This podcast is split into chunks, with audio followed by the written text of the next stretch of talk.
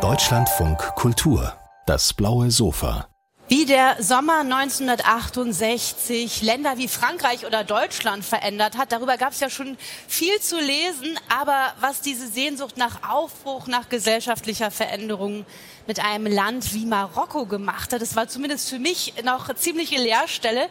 Doch genau das kann man jetzt sehr gut nacherleben in diesem neuen Buch in Schaut, wie wir tanzen dem neuen Roman der Bestseller-Autorin Laila Slimani, Fortsetzung ihres Buches Land der anderen und ein Roman, in dem sie uns mitnimmt in ihr Geburtsland nach Marokko, das in diesen 1970er Jahren extrem zerrissen ist zwischen einer autoritär traditionellen Männergesellschaft und einer ganz neuen Jugend, jungen Männern und Frauen, die ja Sehnsucht nach Veränderung haben und nach Freiheit oder auch in Hippie-Kommunen berauscht die Weltflucht üben. Ich freue mich sehr, dass wir darüber sprechen. Bonjour et bienvenue ici.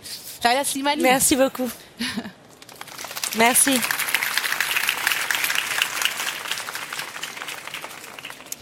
Frau Slimani, Ihr Buch beginnt mit Aisha. Sie kommt zurück ähm, auf die Orangenfarm Ihres Vaters nach Marokko. Eine junge Frau, die eigentlich in Frankreich Medizin studiert.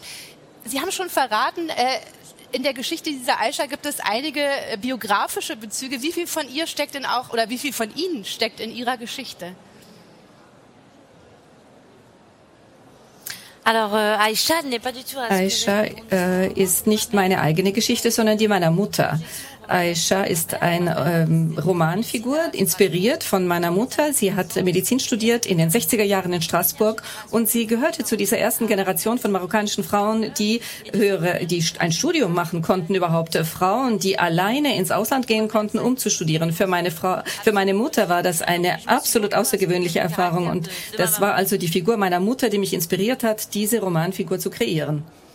Die Mutter, äh, Mathilde, ist also ihrer Mutter nachempfunden. Äh, eine in Marokko lebende Französin, der Vater ist Marokkaner. Was macht denn diese unterschiedliche Herkunft mit der Ehe von Amin und von, Math von Mathilde in diesem Buch und mit, mit den Kindern und mit der Familie, die aus dieser Ehe hervorgehen? Euh, das ist eine euh, schwierige Ehe. Sie ist schwierig, weil es eben eine Mischehe ist. Sie haben nicht die gleiche Kultur, sie haben nicht die gleiche Religion, sie haben nicht die gleichen Werte teilweise, nicht die gleiche Sicht auf die Welt.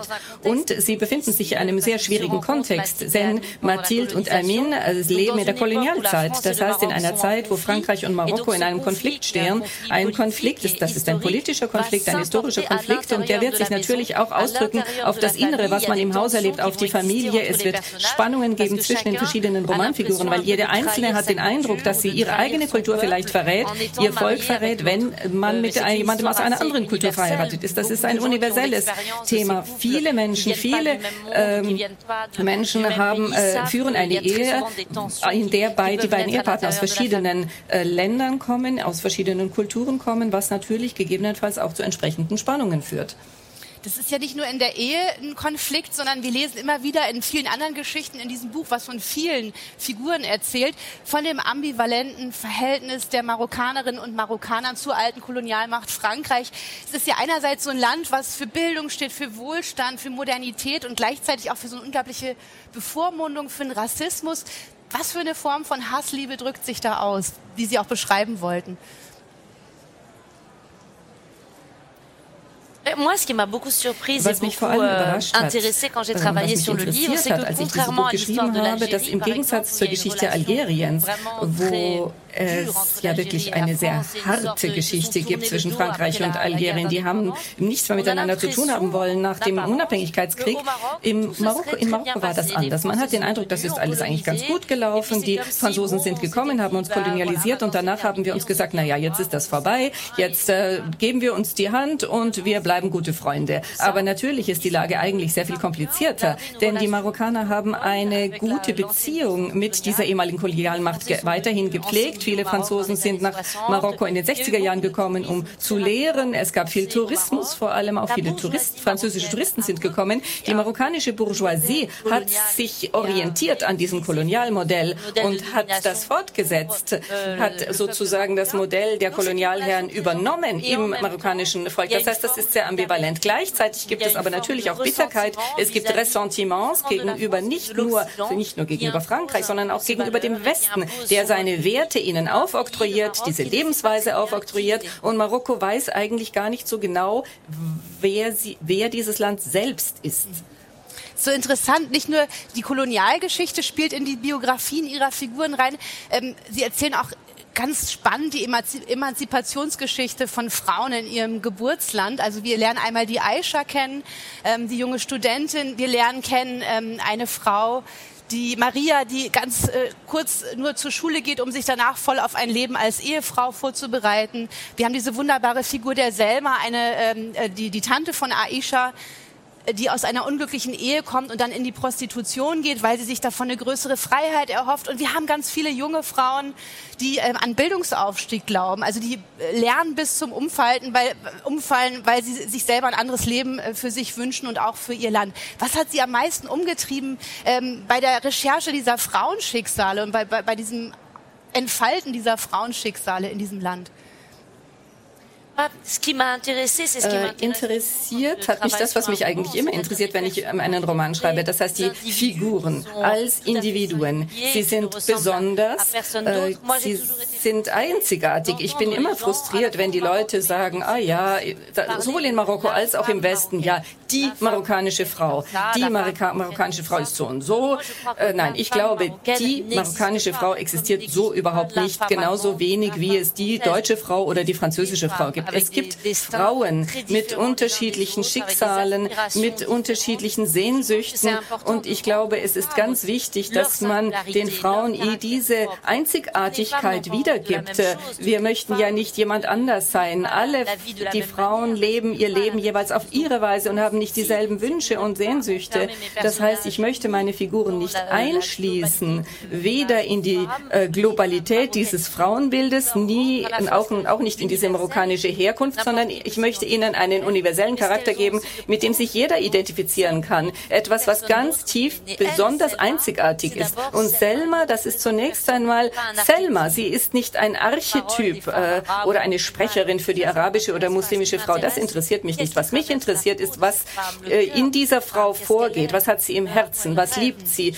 Wovon träumt sie? Und ich glaube, jede Frau ist auf ihre Weise anders die Frauen sind völlig anders, trotzdem sind es doch Schicksale, die sehr beengt auch sind oder die, die, die unter sehr schwierigen Bedingungen stattfinden. Die Frauenschicksale. Auf den ersten Blick haben die es schwerer in ihrem Roman, war mein Eindruck.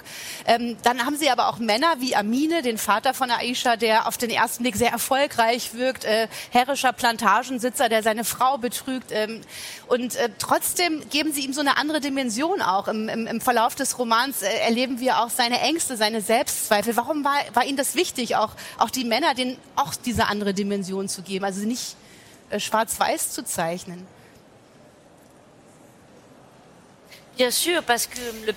Ja, weil diese Figur Amin eine Figur ist, die Erfolg haben wird. Er wird letztendlich alles bekommen, was er möchte. Er wollte eine Farm haben, er wollte Geld haben, er wollte Erfolg haben und das bekommt er alles. Aber in dem Moment, wo er das alles hat, merkt er, was mache ich denn jetzt mit all diesem, mit diesem Erfolg, mit diesem Geld? Und zunächst einmal wird er sehr beunruhigt, denn er lebt in einem Land wie Marokko, in den 70er Jahren, ein Land, wo es viele Turbulenzen gibt, wo es in politischer Hinsicht nicht äh, vieles gibt, was schlecht läuft. Es gibt Gewalt, es gibt Attentate. Und er hat immer mehr den Eindruck, dass die Menschen ihm das vielleicht wegnehmen wollen, was er geschaffen hat in seinem Leben. Das ist jemand, der auch in einem sehr patriarchalischen Land lebt, da wo man ein Mann sein muss, ein starker Mann, wo man dominieren muss. Äh, und wenn man ein Vater ist, dann muss man das dem Sohn auch so weitergeben. Aber sein Sohn interessiert sich dafür überhaupt nicht, weder äh, für das Land noch für seine Farm. Er möchte überhaupt nicht dieses äh, Modell des Vaters wiederholen. Und jetzt sagt er, okay, ich habe Geld, ich habe Erfolg, ich habe alles geschafft, aber das Wichtigste, ich möchte meine Farm weitergeben, das schaffe ich nicht. Also scheitert er. Das ist ein Gefühl für ihn, das er sehr tief empfindet und das er aber auch gleichzeitig versteckt. Er wagt nicht darüber zu sprechen. Wir erleben dieses Marokko in einer sehr unruhigen Zeit und was ich wahnsinnig äh, faszinierend fand, Marokko, was ich so noch nie beschrieben gesehen habe. Ein Land, in das Künstlerinnen und Künstler aus der ganzen Welt kommen. Jimi Hendrix tritt dort auf, äh, der Philosoph Roland Barthes lehrt an der Uni. Man hat diese ganzen jungen äh, Männer und Frauen, die ihr Land neu denken wollen. Und dann kommt das Attentat auf den König und das wird alles niedergeschlagen. Inwiefern ist die Geschichte, die Sie da erzählen, für Sie auch die Geschichte einer verpassten Chance? Ja, das ist wirklich genau das und das ist das, was mich äh, geprägt hat, als ich äh, versucht habe zu recherchieren für dieses Buch. Ich habe mit vielen Leuten gesprochen, mit Freunden, mit meiner Mutter und am Anfang, als ich sie gefragt habe, woran sie sich erinnern, da waren das nur glückliche Erinnerungen zunächst einmal an diese Zeit. Das war wirklich eine tolle Zeit, eine gesegnete Zeit. Sie haben gefeiert, sie sind gereist, sie haben Musik gehört, sie haben getanzt und man hat den Eindruck gehabt, alles war möglich. Aber ich, das hat mich sehr erstaunt erstaunt, denn ich habe ihnen gesagt, aber das war doch auch eine sehr gewalttätige Zeit, eine schreckliche Zeit, als ob sie die Gewalt vergessen hätten, als ob sie das völlig beiseite gelassen hätten. Und deswegen habe ich diesen Titel gewählt. Schaut, wie wir tanzen. Das sind Leute, die da sind, sagen, ja, schaut mal, wir tanzen, wir sind glücklich, als ob sie nicht das anschauen wollten, was nebenan auch passiert ist. Das heißt, sie haben den Blick abgewandt, sie wollten mit dieser gewalttätigen Realität nichts zu tun haben und sich dem nicht äh, dem nicht ausgesetzt sein. Marokko ist aber sehr weltoffen. Die Marokkaner wissen, was in den äh, Vereinigten Staaten vor sich geht. Die äh, Kämpfe zum Beispiel gegen die Segregation, gegen die Rassentrennung, Vietnam. Sie wissen ganz genau, was im Mai 68 passierte. Es gibt diese Hippie-Kommunen überall in Marokko. Das heißt, es gibt letztendlich äh, Leute aus dem Westen, die kommen nach Marokko und sagen, dieses Land, das ist ein verlorenes Paradies, das ist großartig, wunderbar, da ist man so frei, ganz anders anders als die Menschen, die kolonialisiert sind, die gesagt haben, ihr seid ein Land von, mit Wilden, wir müssen euch zivilisieren, modernisieren, wir werden Züge, ähm, die Eisenbahn bauen, äh, Krankenhäuser bauen, ihr seid wild und ihr seid nicht zivilisiert und wir äh, sind es, wir finden es eigentlich toll, dass das als, dass es das alles hier noch nicht, also die Hippies sind ganz anders, die freuen sich, dass es eben diese Züge nicht gibt, die am Strand leben wollen, die wollen nur ihre Ruhe haben. Das heißt, es ist eine ganze Art von West, Leuten aus dem Westen, die nach Marokko kommen und die das Land dementsprechend ganz anders erleben und betrachten. Im Roman ist das ja so ein bisschen zweigeteilt. Also wenn wir nochmal in die Geschichte zurückgehen, in diese 70er Jahre, in diese unbeschwerte Zeit, vielleicht davor, die Zeit mit der Hoffnung und dann die Zeit, wo Menschen lernen müssen, äh, zu schweigen oder Ja zu Dingen zu sagen, sagen, die für sie eigentlich inakzeptabel sind. Da würde ich gerne nochmal auf eine Figur kommen, die Sie auch so toll zeichnen, die mich sehr äh, beschäftigt hat, die mir sehr nachgegangen ist. Das ist Medi ähm, Aishas äh, späterer Mann, ein Wirtschaftsprofessor. Äh, die Freunde nennen ihn alle nur Karl Marx, weil er jemand ist, ähm, der das System verändern will. Und am Ende wird er vom System verändert. Ähm, äh, ist es so, weil er persönlich so schwach ist oder ist es einfach in diesen repressiven äh, 70er Jahren in Marokko überhaupt nicht möglich, ja, äh, eine Revolution zu machen oder irgendwas wirklich umzusetzen von dem, was an Träumen da war? Ich würde nicht sagen, dass er zu schwach ist. Das äh, würde ich niemals über einen meiner Romanfiguren sagen oder über sonst irgendjemanden, denn das wäre ein hartes Urteil. Und ich fälle kein Urteil über meine Figuren. Ich denke nicht, dass er zu schwach ist. Ich glaube, dass er eine Wahl trifft. Wir müssen uns alle irgendwie entscheiden. Und die Entscheidung, die er getroffen hat, ist entweder ich gehe ich in die Opposition und ein Leben, äh, damit muss ich ein Leben führen, äh, in dem ich riskiere, getötet zu werden oder im Gefängnis zu landen. Oder er versucht im System seinen Weg zu finden. Er versucht sich davon zu überzeugen, dass er auch etwas innerhalb des Systems Gutes tun kann, auch wenn er letztendlich doch auch weiß, dass das eine Illusion ist. Es ist ganz schwierig, äh, die Leute, über die Leute zu urteilen. Warum seid ihr keine Helden geworden? Warum äh, habt ihr das nicht getan? Warum wart ihr nicht stark genug? Aber die Freiheit, das ist ja die schönste und die wunderbarste Sache der Welt. Aber das ist doch etwas sehr schwierig. Um wirklich frei zu sein, sein, muss man auch verzichten können. Und die meisten Menschen äh, bevorzugen die Sicherheit, anstatt äh, Freiheit zu haben. Sie wollen lieber Geld als Freiheit. Sie wollen lieber Familie als Freiheit. Und Mehdi ist dementsprechend ein ganz gewöhnlicher Mensch. Er äh, entscheidet sich für die Liebe zu dieser Frau, einer Bourgeoise, einer Bürgerin die aus dem Bürgertum kommt, äh, er akzeptiert dieses Leben aus Liebe, er heiratet sie. Das heißt, er macht eine ganz norm er trifft eigentlich eine normale Entscheidung, aber er bezahlt auch teuer dafür, denn diese Figur Mehdi basiert ja auf der Figur meines Vaters. Mein Vater ist sehr viel später in den Jahr, zwei, Jahren 2000 ins Gefängnis gekommen und er hat auch seine Entscheidungen sehr stark bedauert. Er glaubte, dass er etwas Gutes innerhalb des Systems machen konnte, aber das System ähm, hat ihm das nicht erlaubt. Letztendlich hat äh, ihm das System das verunmöglicht. Ja, es ist ein hartes Schicksal, wenn man dem nachfolgt, was dann aus ihm wird.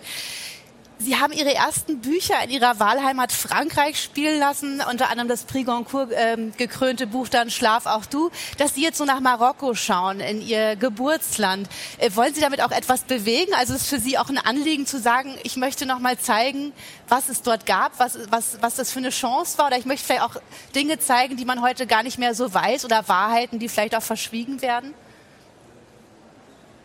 Ähm ich weiß nicht. Zunächst einmal ist Frankreich auch mein Land. Ich habe also über die beiden Länder geschrieben, in denen ich zu Hause bin. Also Marokko äh, ist das Land, in dem ich groß geworden ist. Deswegen äh, ist das natürlich für mich, äh, hat es einen sehr starken, für mich als Roma, äh, starken Eindruck hinterlassen, weil man in der Kindheit die ersten Erfahrungen macht. Natürlich schreibt man über das, was äh, nicht mehr existiert als Schriftstellerin. Die Kindheit ist das erste Exil, da kommt man nie mehr hin zurück. Und in, Mar äh, in Marokko habe ich meine Kindheit verlebt. Ich glaube, ich war mein ganzes Leben lang ein bisschen verletzt durch die Tatsache, dass ich viel Klischees ertragen musste. Ähm, Klischees über Marokko. Und ähm, mir hat man beigebracht, äh, die ganze Literatur. Ich habe französische, deutsche, russische Romane gelesen. Man hat mir gesagt, man muss ohne Akzent Französisch beherrschen, man muss die westliche Kultur kennen. Aber die Leute haben mir auch haben sich nicht wirklich für Marokko interessiert. Da gibt es nicht viel äh, präzise Kenntnis. Insofern wollte ich gerne, dass meine Romanfiguren komplex sind, nuanciert, anders und äh, um sagen zu können, ja, jemand, der in Deutschland ist oder in Frankreich oder in Spanien, der kann sich eben auch identifizieren mit einer Romanfigur, die Aisha oder Mehdi heißt. Und ich bin wirklich traurig und verletzt, wenn ich sehe, dass unglücklicherweise auf dem europäischen Kontinent man weiterhin die Muslime und die Araber äh, bezeichnet als den anderen, äh, als ob wir aus einer anderen Zivilisation, aus einer anderen Welt kämen.